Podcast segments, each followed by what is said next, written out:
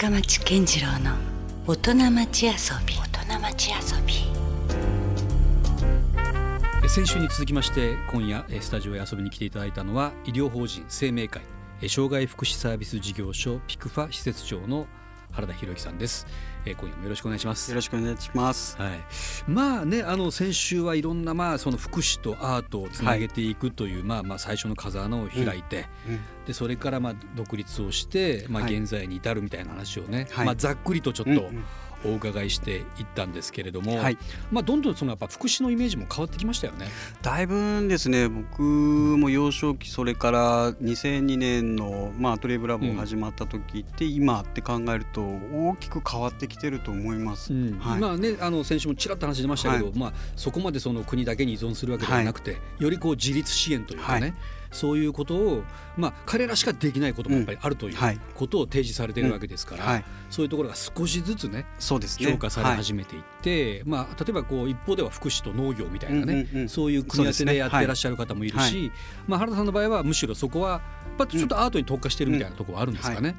意外とやっぱりこうアートが壁がなくいけるっていうのがあるのと、あの特にこう障害名を書かなくても個人名で出していけるっていうのが一つあの面白いところかなと思います。はいでまあ、先週は、まあ、それ医療法人、うん、まあ、病院の中に、まあ、その福祉と融合するような、はい、そしてそこに、まあ、アートがあるみたいなね、はい、そういう形のまた新たな形態みたいなことでね、はい、えー、まあ、現在に至ってるということなんですけども、まあ、あの原田さんのちょっとね、あのなんでその福祉に入ったかっていうきっかけは先週お伺いしたんですけども、はい、えー、まあ、一方でね、まあ、その原田さん独自のこうクリエイティビティっていうのがあるわけじゃないですか、そういうちょっと福祉の中にも、まあ、ちょっと楽しいね、雰囲気をまあ作りたいなと。いうことからまあそのアートに至ったみたいなのもあるんでしょうけども、そのまあそのそういうまあ源になっている、原田さんのこう、いわゆるこう遊び心というかね、はい、そういうこう部分で言うと何、かありますか？僕ですねこれちょっと恥ずかしいんですけど、もう6年間、絵日記を書いてます。絵日記。それ子供の頃なんか夏休みの宿題的には、ね、いやもう結構そんな感じです。まあ大人になってこう 日記を書く人はいますけどあるでしょ。絵日記はなかなかいないですよね。絵日記なんですよ。ほう。でこれはもう本当にそういう障害のある人が絵を毎日描いてっても全然苦にならず描いてて、うん。うん、集中力すごいですもんね。いやそうなんです、ね、でもう線がしかもユニークで面白い、はい、でもう悔しくてですね俺は負けてるぞもうもうね もうもう悔しくてなんでこんな生き生きした線が描けるんだろうと。でそれがちょっとでも僕も書けないかなと思って、ちょっとライバル心が出たわけやね。毎日やってるのは絵日記です。へえそれどんなことじゃあの書いてますよ絵日記のあのね、人にお見せできないようなことも書いてるし、あとはちょっと気づいたこととか、あとあの僕クリエイティブってなんだろうと思ったんですよ、であのいろんな人にクリエイティブなことやりなさいとか、あのまあ、プロデュースする側ですからねあのクリエイティブなことしてますよねって言われる、うん、じゃあクリエイティブってもともとなんだろうって、僕がこう1 5 6年考えた結果が、うん、クリエイティブであるためにはその過程がやっぱりどう関わったかとか、そのファミリー。そうなんです、そこをどうこう見ていくかっていうのが大事だなと、で実際に絵日記を書いていったりとか、あとあの僕一つ気づいたんですけど、動物園に行きますよね、で動物園に行った時、僕も最初そうだったんですけど、うん、親って全部の動物見せたくないですか、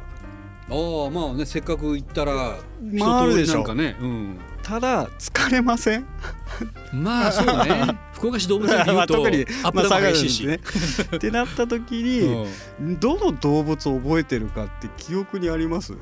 あメインで見て例えばその動物の名前を覚えてるとか、うんうんうん。まあ、ゴリラだったらゴリラしか覚えてないとか、うんうん、あいつ寝てたなとか、っていうのしか意外と覚えてないでしょ。ね。うん、ってなった時に僕ちょっと思ったのが、うん、動物園行く時も、いわゆるクリエイティブ、まあ、あのファミリーもあるし、あとはそのいきさつ家庭で子供に見せる時に、今日はゴリラだけとか。今日はキリンだけっていう見方をしようと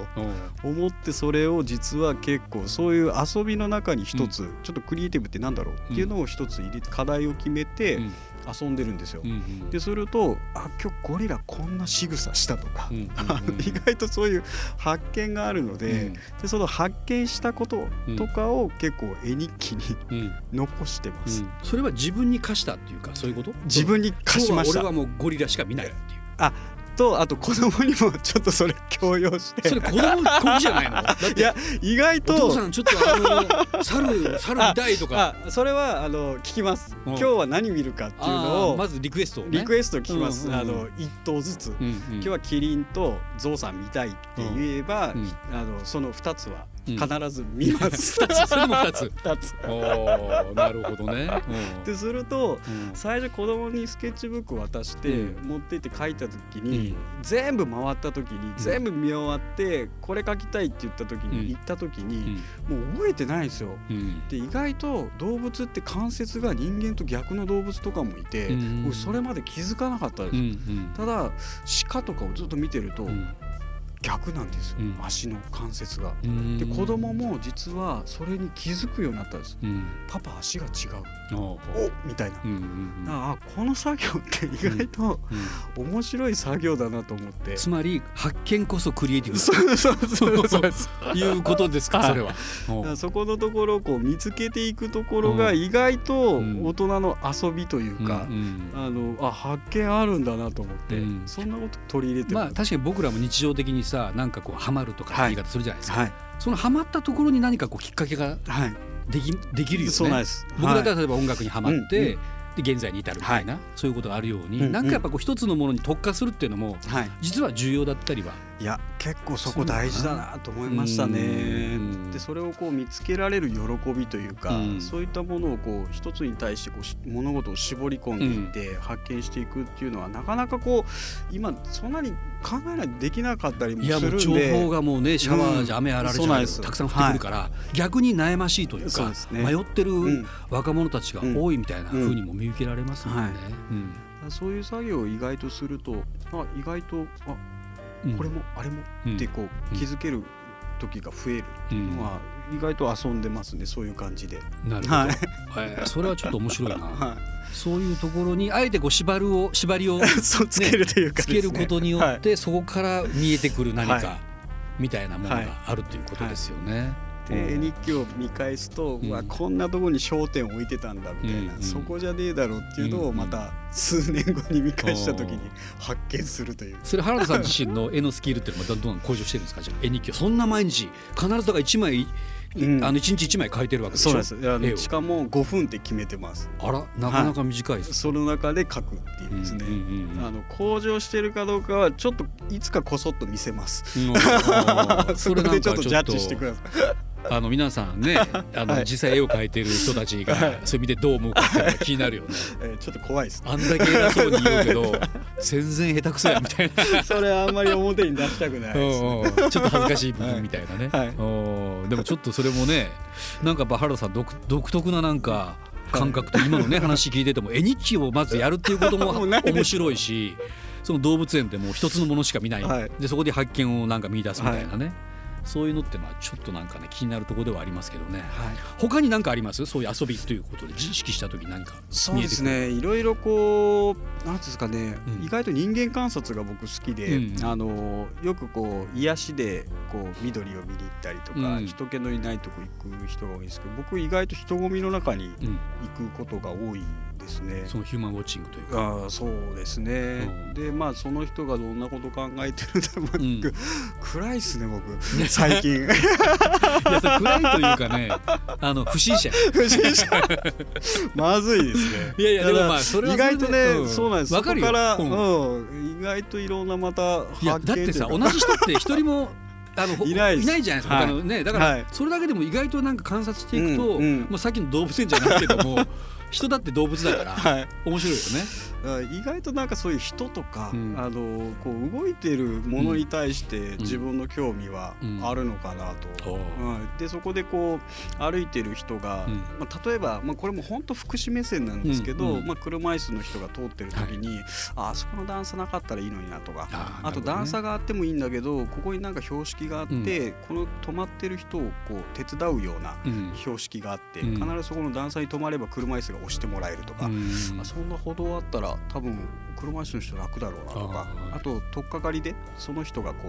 う動きやすい、手伝いやすいとかっていうものを促せるんじゃないかなとか意外となんかもうどっぷり意外と福祉目線でいやでも遊びは結構やってますね。素晴らしいですよ。大大事。だってさあのまあ本人たちはその声発せないわけだもんね。そこでもっとこうだったらいいのにっていうことは言えるないから、そこやっぱ第三者がね、あそこはもうもっとこれが必要だとかないと難しいですよ、ね、そうです。だ日本福祉大学の時に教授で車椅子の人がいて、うん、でそれ女性だったんですけど、うん、今度あの休みの日に私と一日デートしなさいと、で名古屋をあの僕も行った時だったので、うん、あの案内するからって言われて、うん、車椅子を押すと押しにくいんですよ、うん、もう段差がある自転車がある、うん、なんだかでこんだけ街中は歩けないのよと、であなたたちはそれをどう考える、って言われたのがすごい頭にあって、意外となんか、うん、遊びの中でもそれ見てたりとか、あとスケボー乗ってる子たちがね、こうヒューヒュー言ってる時に、結構ねそういう子たちの方が意外と車椅子の人たちに話しかけてたりするんですよ。俺押そうかみたいな、あなんか今の若者はとかなんかね、うん、そういうよ目線もねよね言う人もいるけど。横乗りの子たちがねちょっとこう見られる時もあるんだけど、意外とそういう子たちの方が話しかけてるんで、うん、よくそういう意味じゃこう段差とかのことが分かってるん。ですねスケーターの方がね。でそういう子がいれば僕近寄ってって話してなんで今声かけたのと。お前誰みたいな。いや実はこんなことやってんだけどって。意外と僕の遊びが今そこにあるのかもしれない。まあ遊びであり むしろその仕事にねそうですね。つながっていったりっていうことだもんね。はい。まあ、サンセットライブもね、はい、原田さんに毎年何か関わってもらってるじゃないですか、うん。はい、サンセットライブっていう場はどうですか？はですね、うん、実は僕本当に音楽に縁がなかったので、うん、あの野外フェスに行ったのも、サンセットライブが初めてです。コンサートとしても実は初めて。経験自体がサンセットライブが初めて。そうなんです。それはなかなかすごいな。であのサンセットライブであの舞台美術とかお話しいただいた時に、僕サンセットライブを知らなかった。あまあまあ全然それおかしくないよね。そうだとしてもね。であの主催の林さんから、まあ、あのポスターもちょっと違うものを出したい、だからサンセットライブっていうのを知らないんだったら、もう検索しないでくれと、調べずにやってくれっていうのが実はその当時ポスターの絵を描いたんですけど、中途半端になんかねされるよりは。で初めて会場に行ってビビるというね、規模に であの実際に福祉のブースを分けていただいて、で当時はあの本当にあのメイン会場で物販もさせていただいて、あの実はメイン会場お金のやり取り禁止エリアだったんです、当時そうですね。パームステージと言われる場所はね、ただ、えー、と福祉の広がりをやっぱり出さないといけないっていうので、あの Love Unity っていう感覚で、もうメイン会場に置くって言われて、でじゃあ実際に福祉の売るものが会場の人たちが買うかどうか、僕も圧倒されたんですよ。行ったら、あのフェスのタオルだったり、いわゆる音楽に寄り添ったグッズがね、グッズだったりね。たくさんありますよね。でここで福祉のグッズってどうなんだろうと思ったら、意外と若い子たちがものすごく来てくれるようになったんですよ。で、まあ、2009年から出させていただいてずっとブースを出させてもらった時に、リピーターがものすごく増えていった。あ去年も来たけど、みたいな人たちがね。で、実際にあれ使ってよかったからっていうよりかは俺何買ったらいいですか？みたいな「いやいやあの好きなもん買ってよ」って「いやもう俺ら彼らを応援したいんで、あの新しいやつ出たら俺それ買います」値段も聞きません」っていうお客さんがものすごく増えていってでそのハンディキャップのメンバーたちは今日何時に来るんだっていう、でライブペインティングをさせてもらってたの。で、何時から絵描くのとか、何時に来たら握手できるとか,、なん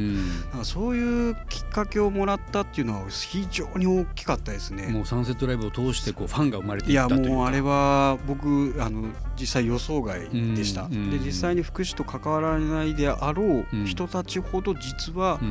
関わってくれてたっていうのが、うん、あの印象に残ってますね。さっきのスケーターじゃないけどね、はい、一般のこう街の若者たちなんかの方が実はちょっとしたこう出会うきっかけさえあれば、はい、ぐっとこう距離が縮まるというかね。はい、そこがまあ一つあ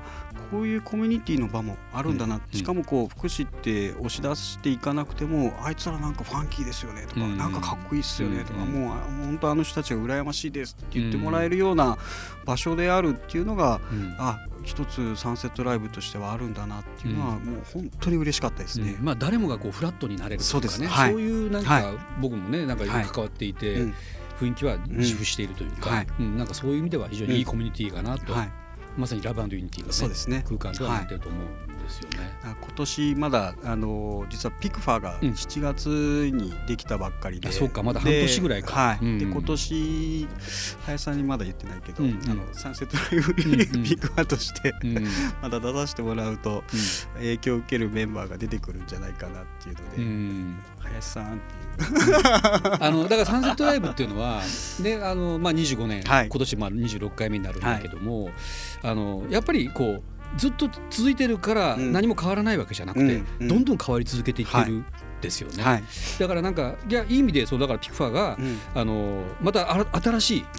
概念というか、ねはい、そういうものをどんどんなんか持ち込んできてくれたら、はい、お互いこうね、うん、そうですね。切磋琢磨というか、はい、サンセットライブもまたそれでちょっと新しい局面が迎えれるし、うん、お互いにとってもいいんじゃないかなと思うん。で。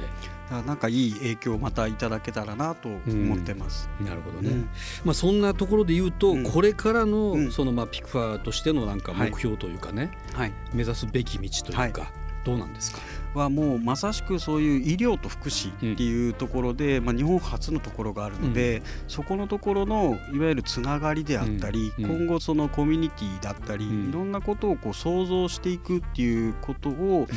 あのどれだけ利用者、いわゆるその障害のある人たちと一緒に考えていけるかっていうことを追求したいなと思います。うん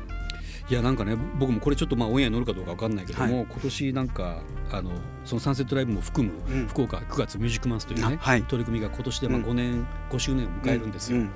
でそれで何か新しいやっぱ取り組みがしたいなと、はい、しかもなんかあのいろんな人たちがねよりこう参加できる、そういう取り組みがしたいなと思っていて、まあこれ実現できるかどうか分かんないんだけれども、あのまあよく日本の伝統文化としてもずっとね、はい、今まで夏の間続いている、うん盆踊りってあるじゃないですか。はいはいはい。あれをね、真剣にやりたいななるほど。いいですね。そ真剣にっていうのはいいですね。真剣にって何 何かというとね、ちょっと1時間2時間とかじゃなくて、日が沈んで夜が明けるまで、あいいですね。とにかく回り続ける。はいはい。でそこにはもう本当老若男女。まあ、それから LGBT もそうだし、もちろんその障害を持ってらっしゃる方だって、もういろんな人たちがね、こう混沌と混ざり合っていく、でも何かこうそうやって回り続けていくことで、その何か一つになっていくみたいなね、うん。はい、そしたら何か何が生まれるんだろうかということもちょっと検証してみたいなというのがあって。いいですね。だそういった意味じゃなんかね、うん、そこにもなんかチームに加わってほしいなというか。ぜひぜひ。はい、ね、でそういうのが好きな結構、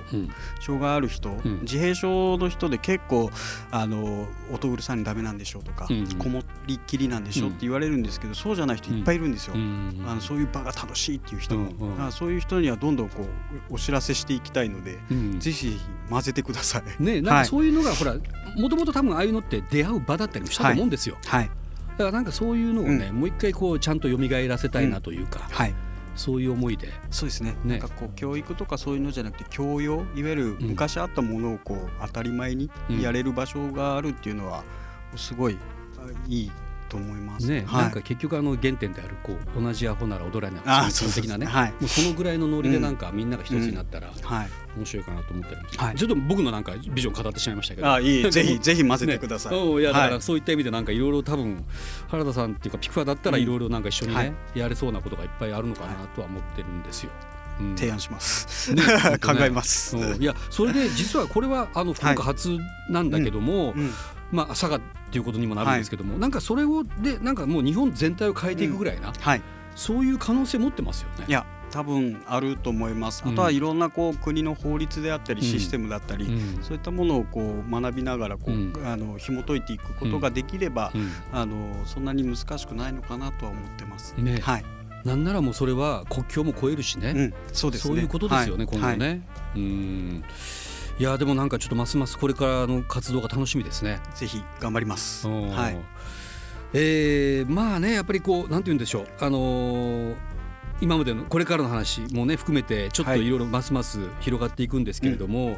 これ直近で何かはい、やっぱほらラジオだからいくらアートといってもなかなか目に見えてこないじゃないですか。で、ね。はい、なんかもし聞いてもらった人が、はい、えどんな感じなんだろうというところをね、触れたいとした場合に何か直近で何かあります、えっと、実はですね2月末に、うん、えっと、キャナルシティのオーパーの地下1階がリニューアルオープンします、うん、でそこのメインの柱に、うん、あのピクファのメンバーが描いた絵が、あの